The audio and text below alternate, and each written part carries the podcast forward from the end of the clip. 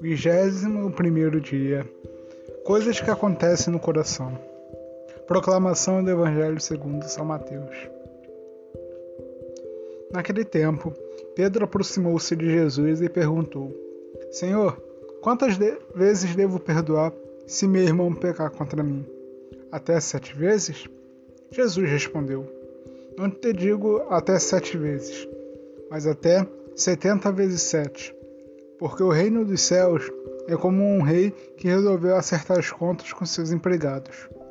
Quando começou o acerto, trouxeram-lhe um que devia enorme fortuna. Como o empregado não tivesse com o que pagar, o patrão mandou que fosse vendido como escravo, junto com a mulher e os, e os filhos e tudo o que possuía, para que pagasse a dívida.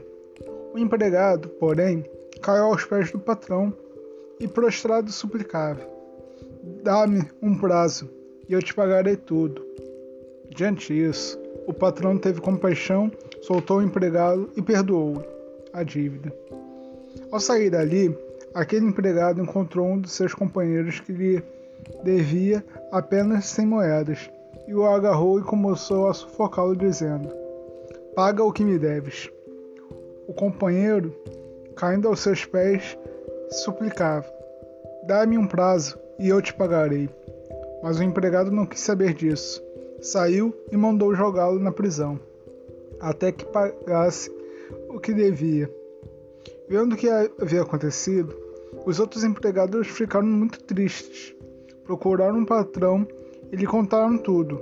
Então, o patrão mandou chamá-lo e disse: Empregado perverso, eu te perdoei toda a tua dívida, porque tu me suplicaste. Não devia tu também ter compaixão do teu companheiro, como tive compaixão de ti? O patrão indignou-se e mandou entregar aquele empregado aos torturadores, até que pagasse toda a sua dívida. É assim que meu Pai está nos céus. Fará convosco se cada um não perdoar de coração ao seu irmão. A ordem de Jesus aos seus discípulos hoje é perdoar de coração. Isso quer dizer que o perdão não é uma operação que acontece na mente, não é arranjar desculpas para quem errou, tentando entender uma possível razão. Perdoar é algo que se faz no íntimo, quando abrimos mão de julgar e clamar pela condenação daquele que pecou e cometeu injustiça. Nem sempre há desculpas que justificam um erro. Às vezes a ofensa a perdoar é cruel e descabida. E, ainda assim, o Senhor espera que ofereçamos uma resposta de misericórdia, que pague o mal com o bem, a maldição com a bênção. Quantas vezes devo perdoar? perguntou Pedro a Jesus. Quantas vezes for necessário para que teu irmão permaneça prisioneiro em teu coração. Poderia ter respondido o Senhor: Não oferecemos nosso perdão a, a, quem, é, a quem merece, mas a quem precisa dele no momento que é necessário. O presente mais bonito, com o coração repleto do amor de Deus, pode oferecer é o perdão incondicional e generoso, aprendido de Jesus na cruz.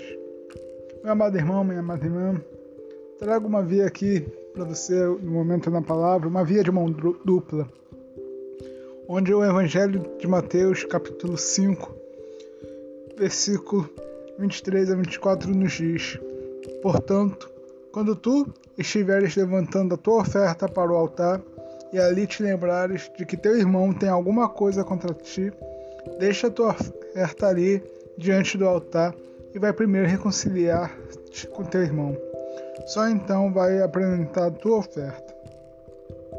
Jesus não poderia nos fazer um desafio mais exigente, a reconciliação, com que possam ter algo contra nós. Quando pensamos em perdão e reconciliação, é comum nos colocarmos na posição do perdoador, aquele que foi ferido e deve exercitar misericórdia. Esquecemos, no entanto, que muitos podem ser aqueles que andam feridos nas estradas da vida, por causa de nossas palavras e atitudes. Por isso, Jesus nos diz hoje: Se te lembrares de teu irmão, tem alguma coisa contra ti.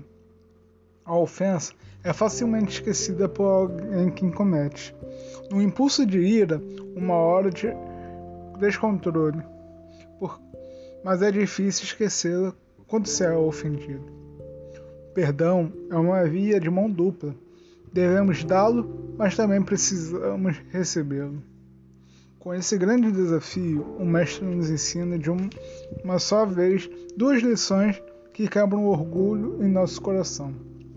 Primeiro, que também erramos e podemos ferir o que estão ao nosso redor com o nosso modo de ser. Segundo, que o primeiro passo da reconciliação, o passo do reconhecimento e da humildade, deve ser dado por aquele que percebe os laços do rancor envolvendo um coração, mesmo que não seja o céu o seu. Há alguém a quem pedir perdão hoje? Amada irmã, amada irmã, oremos agradecendo ao Senhor pela lição que Ele nos dá nesse dia. Amado Jesus, agradeço porque me fazeis reconhecer também que preciso pedir perdão, assim como perdoo do fundo do coração os que me ofenderam e sinto a necessidade de, per de perdão àqueles que tanto eu mesmo feri. Peço perdão a Ti, Senhor, por não ter sido fiel ao Teu amor, por ter impedido outros de sentirem o Teu amor através de mim. Ajude-me, Senhor, a dar os primeiros passos da reconciliação quando sentir que o veneno do ressentimento está se espalhando ao meu redor. Desejo viver esse dia em perdão completo e recebendo essa imensa graça de libertação que é fruto da tua cruz. Ajude-me, meu Salvador, ao encontro dos meus irmãos feridos nesse dia. Amém.